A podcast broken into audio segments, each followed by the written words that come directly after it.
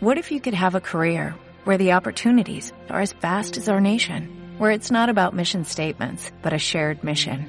At U.S. Customs and Border Protection, we go beyond to protect more than borders, from ship to shore, air to ground, cities to local communities. CBP agents and officers are keeping people safe. Join U.S. Customs and Border Protection and go beyond for something far greater than yourself. Learn more at cbp.gov/careers. Value Investing FM, episodio 106.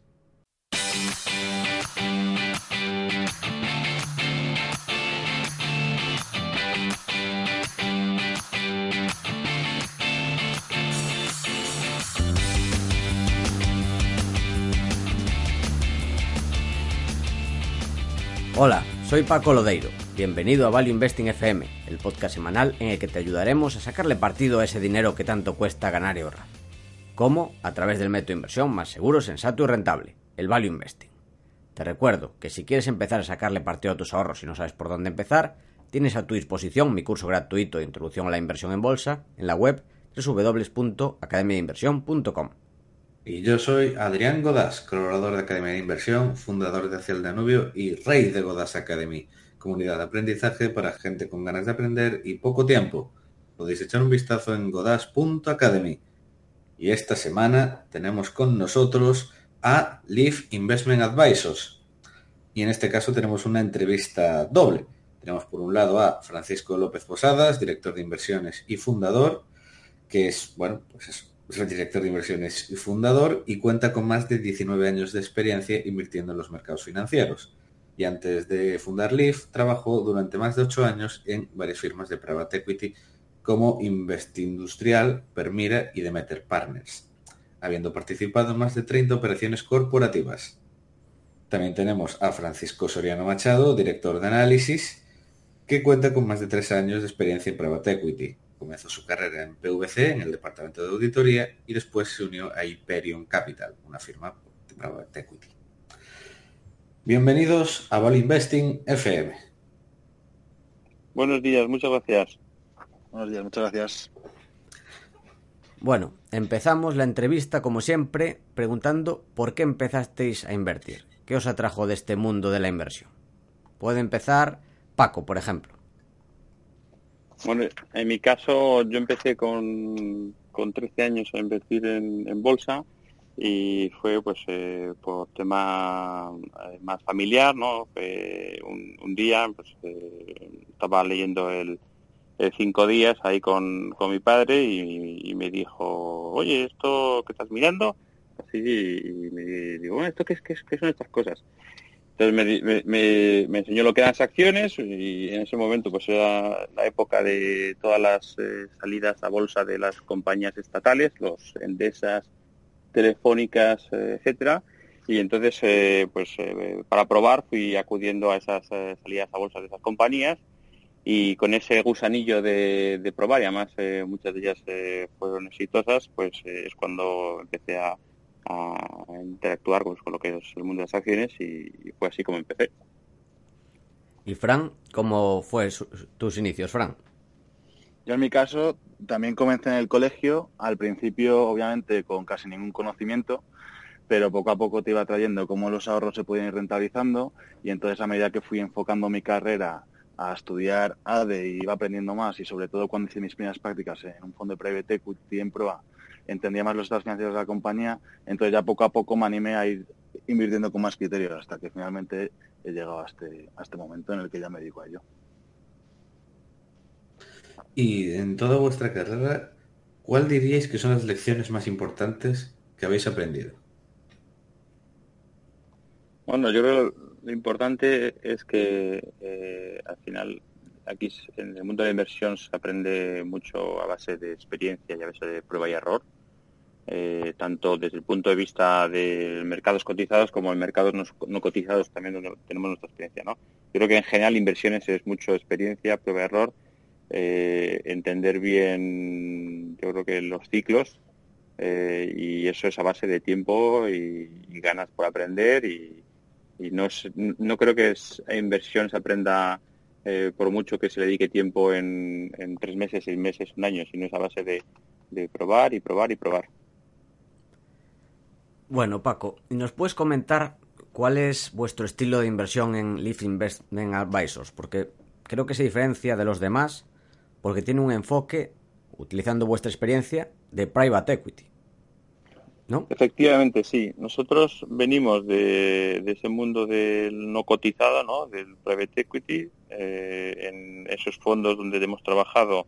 Al final, eh, lo que haces es eh, analizas una compañía en la que analizas y negocias con un vendedor, que puede ser una empresa familiar o, puede ser otro inversor financiero, en el cual tú vas a comprar la compañía, ¿no? Entonces, cuando compras 100% de la compañía o una posición mayoritaria, lo que haces es una, un análisis muy profundo de antes de comprar esa compañía. Entonces, ese, esa experiencia nuestra previa en el mundo del private equity, dentro de la parte de análisis due diligence como la parte de ser dueños de negocios, eh, eso es lo que nosotros lo aplicamos al mercado cotizado, en un mercado cotizado donde la mayor parte del volumen se mueve más por cortoplacismo y por, llámalo así más, eh, nosotros lo vemos un poco a veces, eh, rumorología, momentum, etcétera, etcétera, eh, entonces, al utilizar un enfoque muy diferente al tradicional de mercado, pues al final acabamos haciendo cosas diferentes y como todo en el mundo de las inversiones, cuando haces cosas diferentes en donde nadie hay, pues te surgen oportunidades que puedes aprovechar y que puedes dar bastante valor a, los partícipes del fondo. Y es un estilo más enfocado a preservar el capital, si no me equivoco. Sí, hay, que diferenciar lo que es una estrategia de lift. Entonces, la estrategia de lift es, como te comentaba, una mezcla, una combinación de un proceso de inversión de private equity con una filosofía de value investing en mercados cotizados y eso es lo que es nuestra filosofía de lift, ¿no? Y esto se puede aplicar a diferentes estrategias de inversión, ya en fondos concretos, ¿no? Entonces, el fondo, el fondo primero, el Lift Global Value, es un fondo que tiene un enfoque eh, patrimonialista, que lo que busca es, eh, ante todo, preservación del capital, pero eh, buscando también eh, conseguir retornos superiores, similares a renta variable media a largo plazo, ¿no? Y con, una menor volatilidad por esa búsqueda de protección de capital, ¿no? Es muy centrado en conseguir, como nosotros muchas veces decimos, los retornos, buenos retornos para el riesgo que asumimos, ¿no? Y ese es el, el fondo, el primer fondo, y ese es el que tiene esa eh, filosofía, ¿no? Pero entonces eso, lo aplicamos eh, eh, a través de nuestra estrategia de inversión y conocimiento de mezcla de private equity con, mundo cotizado. Que son además fondos mixtos. Bueno, acabamos de hablar del fondo Lift Global Value y acaba de salir un nuevo fondo, el Lift Income, que está centrado en las rentas, ¿no? Efectivamente, eh, acabamos de acaba de lanzar un nuevo fondo en el que asesoramos, que es el, Deep Lift Income, que es con el mismo enfoque proceso análisis, porque al final es el mismo enfoque proceso análisis, simplemente que ese fondo lo que tiene ese asesoramiento, ese mandato, es encontrar tanto en acciones como bonos una cartera suficientemente interesante que genere rentas. Y ahora pasamos a otra pregunta y es cuáles son vuestros inversores de referencia. Y queremos escuchar eh, el de ambos, los de ambos, que seguro que son interesantes.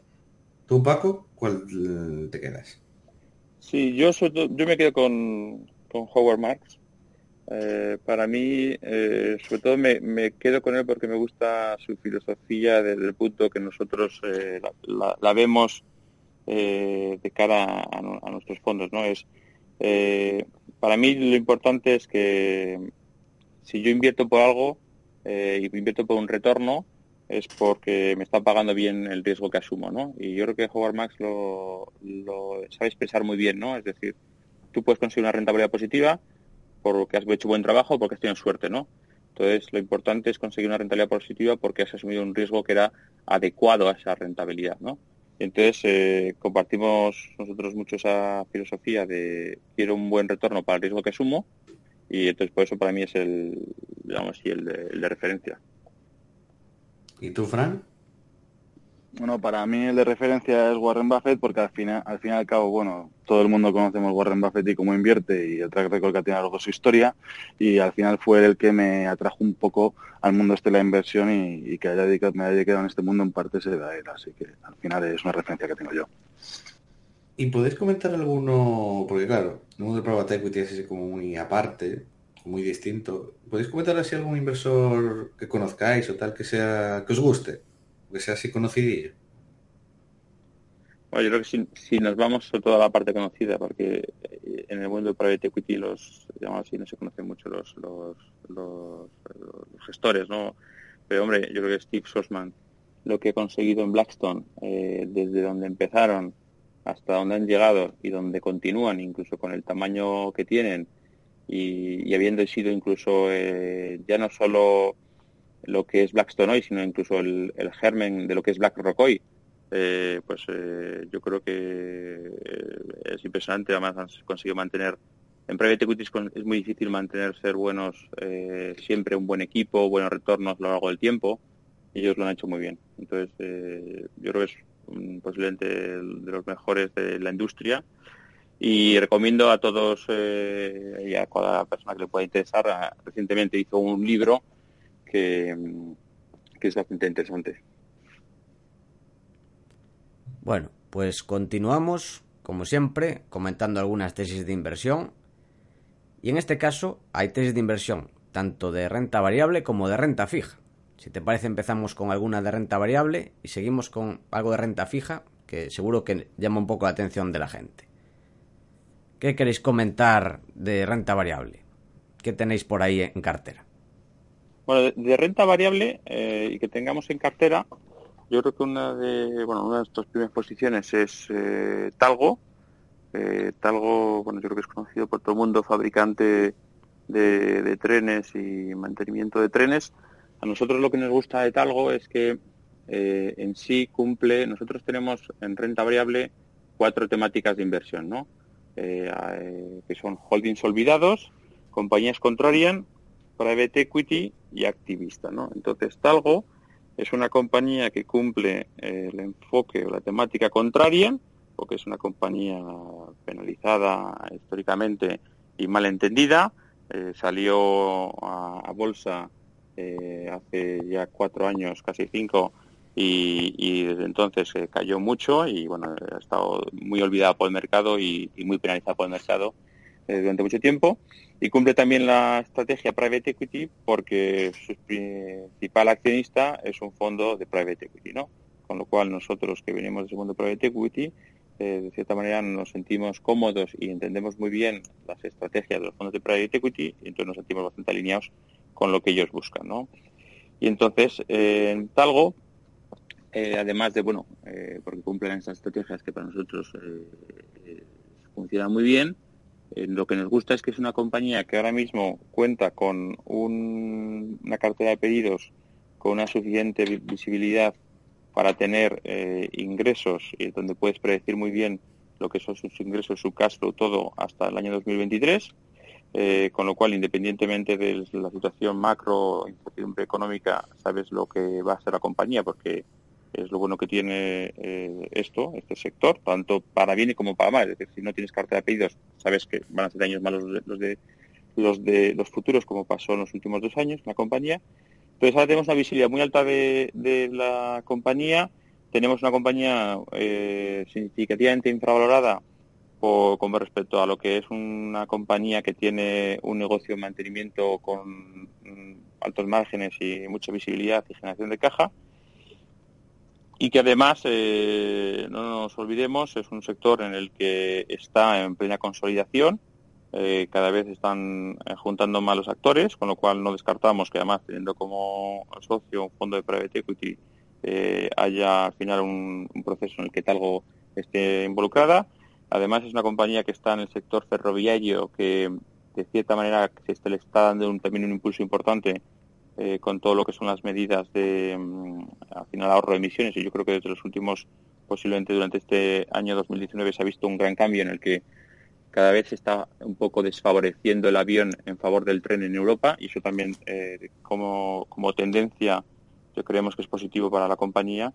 Y si juntas eh, un dueño alineado contigo, una compañía infravalorada, alta visibilidad de, todo lo que son los estados financieros y encima un sector en el que hay consolidación y, viento de cola a nivel estructural, pues eh, por eso es una de las compañías en las que estamos invertidos. Además, eh, tenemos un contacto frecuente con la compañía y pensamos que, la compañía, en vez de estar en los 5, 9, 6 euros que cotiza actualmente, pues por lo menos vale 8 euros.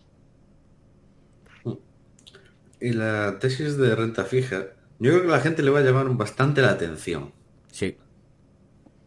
Sí, en nuestra tesis de renta fija, bueno, nuestra principal posición es el bono de Aritza y este es el mejor ejemplo de cómo nosotros tenemos la flexibilidad de situarnos en la parte de capital en la que nos sentamos más cómodos. Es decir, Aritza es una compañía que empezamos a ver desde el punto de vista de la acción y a medida que fuimos analizando su deuda, de repente nos encontramos que los híbridos tenían bastante sentido. Es decir, nuestro principal riesgo que veíamos en la posición era que existiese una ampliación de capital, porque la verdad es que el negocio estaba sufriendo mucho, tanto en márgenes como que estaba cayendo en ventas, sobre todo en Estados Unidos estaba sufriendo mucho, y de repente nos encontramos los bonos que estaban a un nivel muy atractivo.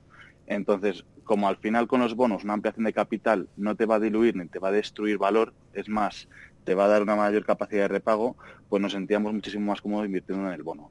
Entonces, al fin y al cabo, si nos vamos unos años atrás y lo comparamos con lo que ocurre el día de hoy, es que la compañía no ha estado pagando los cupones del bono. Por lo tanto, al final, si me cotiza precios que son parecidos, pues como el bono se va acumulando y al final la compañía me lo debe, el descuento con el que está cotizando el bono es mucho más elevado. Entonces, al final lo que nos encontramos es que estamos invertidos en un bono con una seguridad bastante elevada, invirtiendo a un 6% flotante, que actualmente el IVO suizo está negativo, por lo tanto es un 5,3, pero es un 5,3 de rentabilidad con un descuento de aproximadamente un 30%. Por lo tanto, esperamos obtener en este escenario rentabilidades de doble dígito.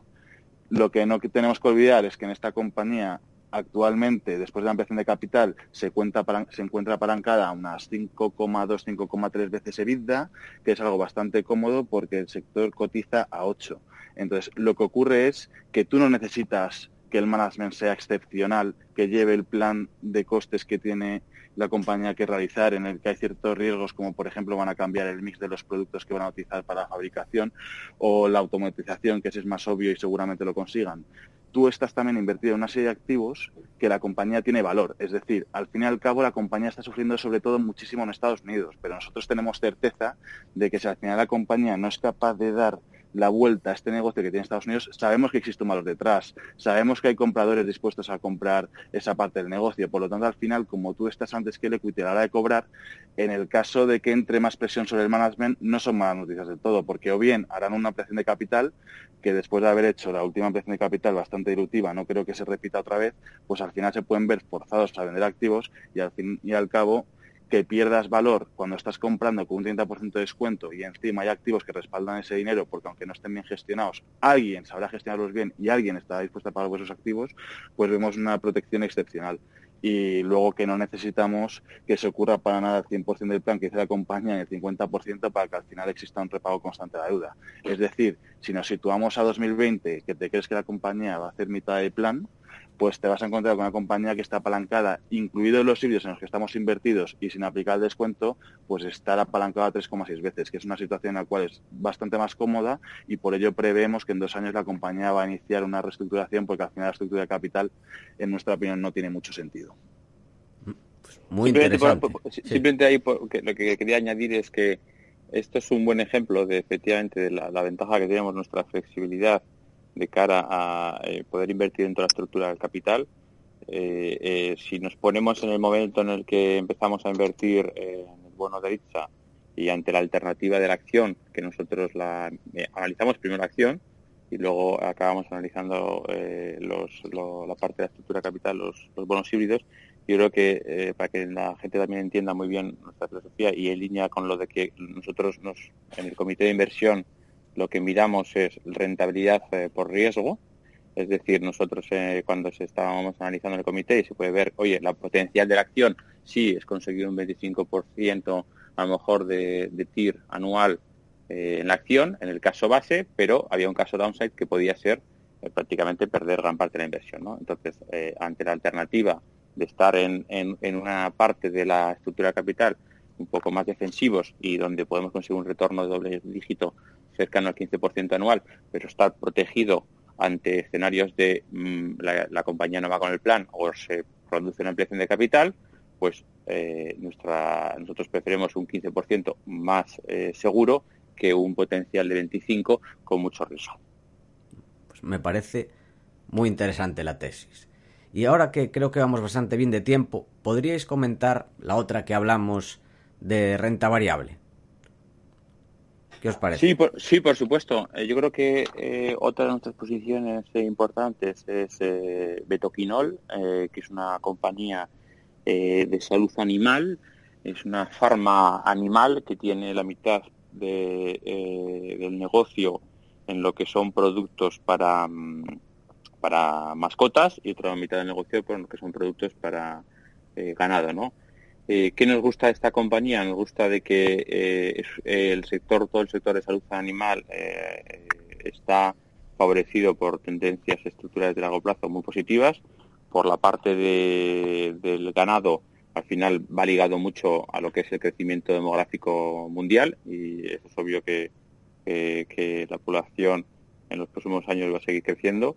Eh, por la parte de salud animal, eh, cada vez existe más una humanización de las mascotas, es decir, cada vez eh, el gasto médico en mascotas es mayor, cada vez se cuidan más las mascotas, no solo en países desarrollados, sino también en países en crecimiento, con lo cual es un sector muy atractivo y Betoquinol lo que tiene es que es una compañía que está participada por una familia que tiene un más de un 60% del capital, y que está completamente infravalorada. Es un poco una pequeña joyita eh, de compañía, es una compañía que cotiza en, Francia eh, y está poco cubierta por analistas y que cotiza básicamente con un 40 o 50% de descuento eh, con respecto a lo que son su sector. Es una compañía que es una máquina de generar caja constantemente, que además cuando se toma sus su evolución financiera en los últimos 14 eh, años, te das cuenta que la compañía ha sido capaz de crecer al final eh, su EBIT, que nosotros lo que más miramos sobre todo es a, nivel de, EBIT, eh, las compañías al 7,8% anual y generando de manera caja constante y que cuando tú miras y dices esta compañía cómo se comportó en 2000 en 2008 2009 ves que básicamente no tuvo ningún impacto ¿no? entonces en, eh, va ligado mucho también a que en este momento, nosotros en este momento también un poco de ciclo, un poco en el que ves que las compañías también están en picos de márgenes eh, y que, oye, no sabemos lo que va a pasar en los próximos 3, 4, 5 años. Y como nosotros invertimos para 3, 4, 5 años, queremos estar en compañías que sean fácilmente eh, de predecir su evolución. ¿no? Entonces, tanto Tago, que por su carta de apellidos, como Betoquinol, por el tipo de negocio que tiene, compañía que es, pues es fácil de, predecir. Encima eh, compramos la compañía a un, precio muy, muy atractivo de múltiplos y bueno, por eso la tenemos en cartera. Lleva en cartera, de hecho, ya más de cuatro o cinco años. conocemos muy bien también a lo que es el equipo directivo y bueno, pues nos, sentimos muy cómodos. Es una compañía que además, por, por, por, mucho que sigue evolucionando positivamente, nunca se pone en, un precio eh, para vender con lo cual acaba siendo un, casi un buy and hold dentro de la cartera. Muy, muy interesante. Sí. Y también como vamos bien de tiempo, eh, ¿quieres comentar algunos errores? O bueno, o más en general. Sí, sí, sí, por supuesto. Yo creo que, a ver, eh, eh, errores, yo creo que todos cometemos muchos, de cierta manera, a lo largo de la carrera profesional. Eh, y yo creo que el objetivo como inversor es que a lo largo del tiempo eh, se vayan eh, cometiendo menos errores, ¿no? ¿Qué quiere decir con eso? Que obviamente cuando empecé a invertir con 13 años y pues de cierta manera el ratio error era, era yo diría, del, del 40%, ¿no? Y según vas teniendo experiencia en los mercados, lo que buscamos y sobre todo lo que consigues y lo que te das cuenta es que eh, a largo plazo eh, lo importante es eh, cometer pocos errores o minimizar los impactos de esos errores más que conseguir unos grandes aciertos. Entonces, yo creo que para nosotros los errores más importantes suelen ser errores de peso, que suele ser cuando, de cierta manera, y esto va muy ligada también a nuestra experiencia anterior en Private Equity, ¿no? en Private Equity tú tienes normalmente en, un fondo un portfolio de 10 compañías, ¿no? 10, eh, a lo sumo 12, 15 compañías, ¿no? Pero no muchas, esté muy concentrada la cartera. Entonces, eh, como una cartera, como una cartera, como una compañía participada con un peso de, vamos a poner, un 8%, eh, te vaya mal y pierdas toda, la inversión, por mucho que el resto de las compañías lo, haya, lo hagan muy bien, ese fondo está prácticamente muerto, ¿no? Con lo cual, eh, yo creo que es algo que nosotros hemos ido también eh, aprendiendo y interiorizando muy bien dentro, de lo que es el proceso nuestro de, LIFT, que es muy importante eh, tener en cuenta los riesgos que está asumiendo con, esos pesos. Y por eso nosotros tenemos en el proceso de inversión muy estipulados en qué momento y a partir de qué momento se pueden tener ciertos pesos las compañías, ¿no? Y va, va muy ligado al conocimiento, cercanía, eh, nivel de profundidad, de diligence que tenemos eh, sobre las compañías de participamos. Que esto lo comentamos también Adrián y yo en el último programa sobre nuestra inversión en Barford. Quizá el mayor error fue darle demasiado peso a cartera a un negocio financiero. Es algo de lo que no se habla mucho, el tema de los pesos, pero que tiene muchísima importancia tanto en la rentabilidad como en el riesgo, que es algo que vigiláis muchísimo, sobre todo el tema del riesgo. Sí, sí, es, efectivamente es eso, ¿eh? porque al final tú puedes tener una compañía en la que eh, pues eh, tienes un peso, vamos a poner un 0,25, un 0,50 y, y te pasa una caída importante ante un profit warning eh, o ante un cambio de directivo importante, o ante un fraude que también ocurren eh, y, te, y pierdes en esa inversión, vamos a poner un 70%, pues bueno, pues es un impacto bastante limitado que en un conjunto dentro de una cartera, que para eso son diversificadas, pues eh, no tiene impacto, ¿no?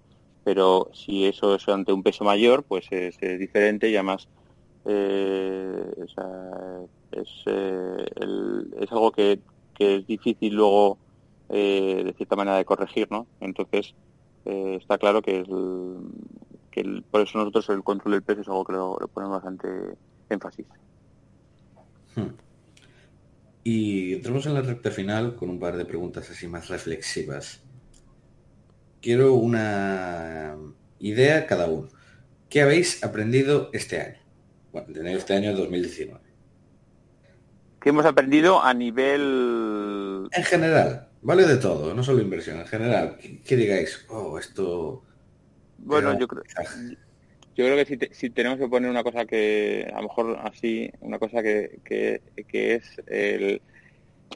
bueno, voy a intentar decir dos. Una que es la, el que cómo cambia la memoria de los inversores eh, o del mercado en cuestión de muy poco tiempo, ¿no? Hmm. Porque si nos ponemos el 15 de diciembre de 2018 eh, el mundo se acababa, todo el mundo negativo, eh, etcétera, etcétera. Y ya en el 30, yo creo que estábamos a final de enero del 2019, es decir, nada, 45 días más, más atrás, y todo el mundo ya estaba completamente pensando en lo bien que había sido el mes de enero y qué rentabilidades eh, magníficas, cuando todavía no se había llegado ni a recuperar una pequeña parte de lo que había caído anteriormente, ¿no? Pero llegó esa euforia y bueno, y, yo creo que han acompañado todo, todo el 2019 y ves muy fácilmente el sesgo, ¿no? El sesgo psicológico de los inversores, cómo, cómo cambia y, en qué poco tiempo cambia, ¿no? Yo creo que ese sería el, factor más, más importante. Así. Y Fran, ¿qué has aprendido este año? ¿Qué se te ocurre?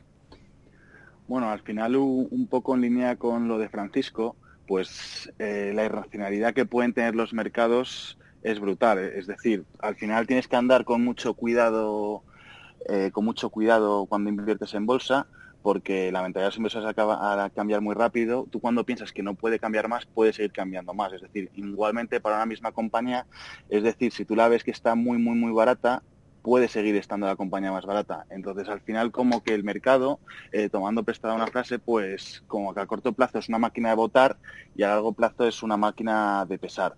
Entonces, lo que tienes que tener es siempre estar consciente y nunca confiarte, porque en cualquier momento el mercado te puede llevar completamente a la contraria. Es decir, el año pasado, eh, el último trimestre, se sufrió, bueno, ahora antepasado, se sufrió muchísimo y de repente vemos cómo han reaccionado los mercados. Por lo tanto, al final, la irracionalidad siempre va a estar ahí y lo único que tenemos que hacer nosotros como inversores value, en mi opinión, es aprovecharnos del cortoplacismo de los mercados para de esta forma poder obtener retornos en lo que es un periodo de tiempo de 5 a 10 años pero básicamente la irracionalidad tan fuerte que puede existir. Y que, esta, y que, y que a mí me da la impresión ya que la irracionalidad eh, se está convirtiendo cada vez, eh, o sea, ya no es un tema puramente de inversores, sino también de analistas, porque es algo que el año pasado lo, experimentamos eh, bastante con, con la, misma visión de un analista sobre una compañía, eh, cómo cambia en tres, seis meses eh, el analista eh, dice hay que vender esta compañía y le pone un precio objetivo eh, de, 100. pasan tres meses, la compañía sigue cumpliendo su plan, todo perfecto, sigue poniendo un hay que vender en, 100 y, pasan luego unos tres meses más y dice no, hay que comprar y vale 300 y como en tres meses la visión de ese analista sobre esa misma compañía ha cambiado tan, tanto, ¿no? Y es algún caso que, bueno, yo creo que no es un tema simplemente ya irracionalidad de cualquier tipo de inversor, sino ya incluso de, los analistas y del mercado en conjunto. Ese es el problema del sell side que ya los comentamos más de una vez por aquí. Que bueno, es también de los incentivos que hay en el sell side, que quizás no es tan importante si aciertas o no. Pero bueno, eh, yo, creo que sería otro tema, ¿no? Lo, importante, lo importante de cada, eh, y ya que estamos en, un tema que es muy de psicología de inversor, ¿no? Yo creo que lo que importante de para cada, para cada inversor, eh, lo importante es que cada uno tiene que hacer su propio trabajo, ¿no? analizar bien las cosas como, como él sabe analizarlas, ¿no? Y saber muy bien eh, dónde, un inversor aporta valor y no aporta valor, es de dónde se siente cómodo o no se siente cómodo y va a lo mejor un poco ligado con ese círculo de competencia, ¿no? Eh, y, cuando tú estás en tu círculo de competencia, conoces bien las cosas, sabes bien las cosas, eh, eh, lo, que nosotros hemos aprendido mucho también, y, creo que forma parte también del año pasado, dentro de las lecciones es que da igual lo que digan los analistas, da igual lo que digan tus compañeros de la industria, da igual lo que diga quien quiera, tú tienes que tener una convicción ahí fuerte porque tú sabes bien lo que has hecho el trabajo, ver las cosas y, un poco separarte de todo ese ruido exterior. Muy buena reflexión. Es decir, nosotros muchas veces vemos cómo un analista puede cambiar una valoración sin apenas cambiar su previsión de cuántos resultados en los próximos años. Eh, al fin y al cabo, eh, si utilizan el DCF, pues es muy sencillo. Es en vez de darle un crecimiento del 3, le doy el 2 y al final la valoración las cambia por completo. Nosotros, básicamente, nuestros precios que tenemos no cambian mucho a lo largo del tiempo porque nosotros no nos guiamos por le doy un rating porque me da la gana. Nosotros, todas las valoraciones que hacemos en la compañía, de una forma muy resumida, es coger qué valoración histórica la da al mercado y lo que es más importante es, con esas valoraciones, qué retorno ha sido la compañía de dar a sus accionistas. Y, básicamente, pues eso no te tiene que cambiar mucho. Es decir, si tú ves una compañía, por muy buena que sea, que históricamente ha cotizado unos múltiplos de 10, 12 veces o 8 veces EBIT, lo que no tiene sentido es por momento del mercado y porque los inversores estén más eufóricos, pues que estés dispuesto a pagar 15 y 16. A nosotros es algo que nos cuesta mucho pagar esas irracionalidades que pueden existir. Pues muy buena reflexión. La siguiente pregunta, ya la penúltima, es ¿qué estáis intentando aprender o qué queréis aprender de cara a este 2020? ¿Qué se os ocurre? Vamos a poner, yo creo que eh, eh, en, el momento en el que estamos del año, ¿no? Y, viendo dónde está el 2020, en el que estamos ante mm, un mercado bursátil, acciones en máximos, un mercado de, renta fija con spreads eh, casi también en mínimos en todo tipo de activos. aquí la mm, para me pones un objetivo ahora, yo creo que lo importante es eh, una vez más dentro de esa combinación de buen retorno para el riesgo que se asume, eh, nuestro objetivo es que podamos eh, sacar esas oportunidades dentro de nuestras estrategias que hacemos suficientemente buenas para conseguir un buen retorno con muy poco riesgo, ¿no? Porque posiblemente estemos en una zona de, riesgo elevado, con lo cual hay que hay que acabar poniendo en herramienta todo lo que tenemos dentro de nuestro proceso de inversión para poder sacar ese retorno con poco riesgo. Y de tema aprendizaje, ¿hay algún sector que estéis estudiando o algo que os interese especialmente para este 2020 o para los próximos años? Sí, bueno, yo, yo creo que o sea, nosotros de sectores nos acabamos moviendo muy muy poco o sea, dentro de dentro de unos sectores donde conocemos muy bien, tenemos mucha experiencia y, llevamos en concreto en un sector intentando aprender, yo creo que ya desde hace dos años, eh, solo que como nosotros vamos poquito a poquito, que es el sector minero, que, vosotros conocéis bastante bien, y que hemos hecho muy pocas inversiones en el sector y principalmente solo en, la parte de mineras de oro, por, lo que aportan a nuestra cartera en ese enfoque de preservación del capital y protección del capital. Y es algo que pues desde dos años llevamos eso, desde haciendo visitas a, minas o leyendo sobre el sector o interesándonos por compañías o incluso hablando con gente que conoce muy bien el sector, como, como podéis ser también vosotros, ¿no? Eh, pues oye, ese es un sector que lo tenemos en el, en el foco de aprendizaje. Qué bonito. Adrián se está emocionando. Adrián se está emocionando porque eso es algo que le, toca, le toca la, patata. Sí, me, toca la patata y me, me falta casi llorar. Adrián, nos tienes que enseñar un poco más. Sí. De hecho, tengo alguna cosilla por ahí muy interesante. Bien, bien, ya la comentaremos. La comentaremos. Sí, sí. Y para terminar, queremos preguntaros eh, por consejos y libros para la gente que nos está escuchando. Bueno, libros hay, hay, hay, muchos, ¿no? Yo creo que al final, eh, volviendo a, a, mí la importancia de, Howard Marks, ¿no?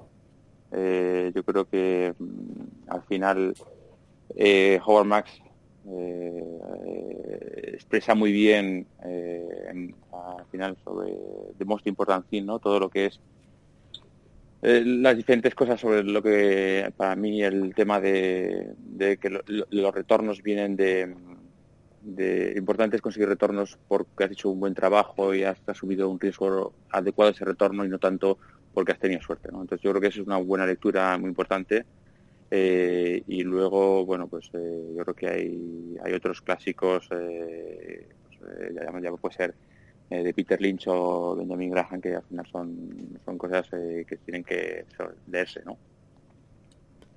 Fran, ¿se te ocurre a ti algún otro libro fuera de estos más típicos?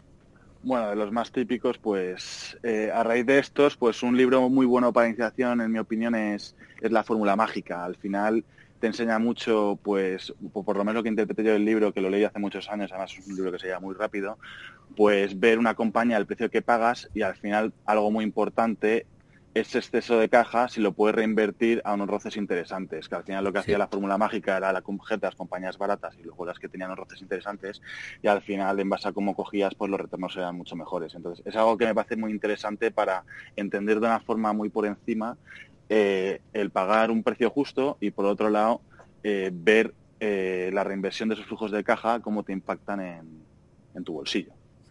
Entonces, el pequeño libro que bate al mercado, de Joel Grimm. Efectiva, efectivamente. ¿Y consejos para gente que está empezando? ¿Cuál le daríais? Venga, Paco. ¿Empezando a qué? ¿Empezando a qué? ¿Invertir o...? Empezando a invertir, a introducirse en el mundo de las finanzas. consejos en general, ¿no? Sí, algún consejo, el que se te ocurra. Bueno, yo creo que lo, importante, el primero de todo, es eh, que eh, lo primero de todo es utilizar solo, eh, si vas a invertir realmente, o sea, con dinero, utilizar solo el dinero que realmente no vayas a utilizar o necesitar en los próximos cinco años, ¿vale?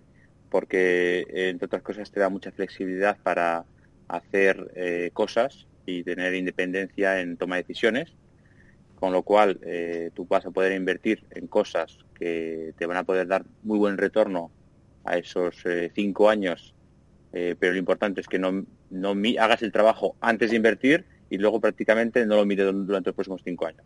eso es un poco una parte de, bueno, yo creo que hay un poco a veces el pecado ¿no? de, del inversor Nobel que, que, invierte y al mes está preguntando, oye, estoy ganando un 20% y, vendo, o estoy eh, perdiendo un 20% y, y también vendo. O sea, eh, yo creo que hay que pensarse bien en hacer el trabajo en dónde inviertes, por qué inviertes, y si es a largo plazo, pues oye, eh, piensa a largo plazo y mientras no cambie tu tesis de inversión, mantenerte ahí, o mientras no encuentres una alternativa mejor, mantenerte ahí, ¿no?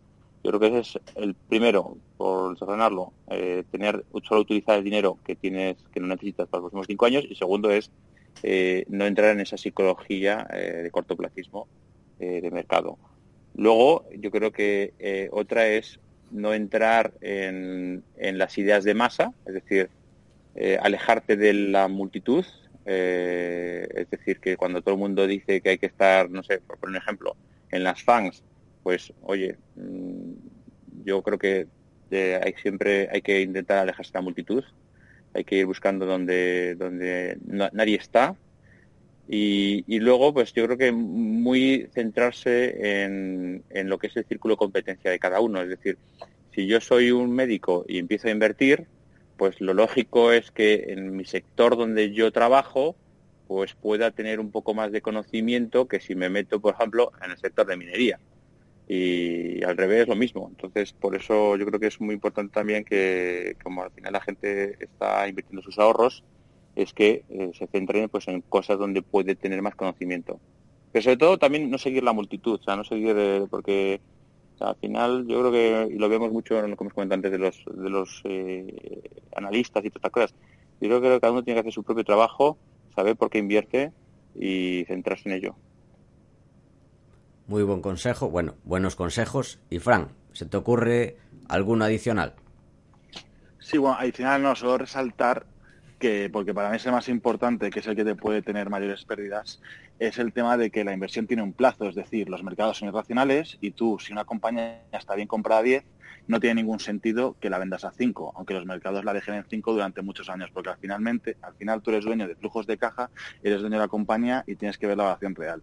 Es decir, si tú solo tienes un plazo de inversión de tres años, pues es muy probable que la racionalidad de los mercados pues te puedan lastrar ese retorno si te ves obligado a vender en tres años. Entonces, que es muy importante tener un plazo estipulado y al final no tiene sentido por hacerlo de una forma sencilla. No tiene sentido que tengas un teléfono iPhone y de repente lo vendas por 20 euros. Pues lo mismo ocurre con las acciones. Al final pueden estar baratas, entonces si tú no eres capaz de aguantar ese periodo de tiempo en el que la compañía va a estar barata porque va a estar presionada por vender, pues al final no inviertas porque es muy posible que tengas pérdidas. Un consejo más, un consejo más. Eh, eso para cualquier inversor eh, eh, es entender lo antes posible lo que son los flujos de caja.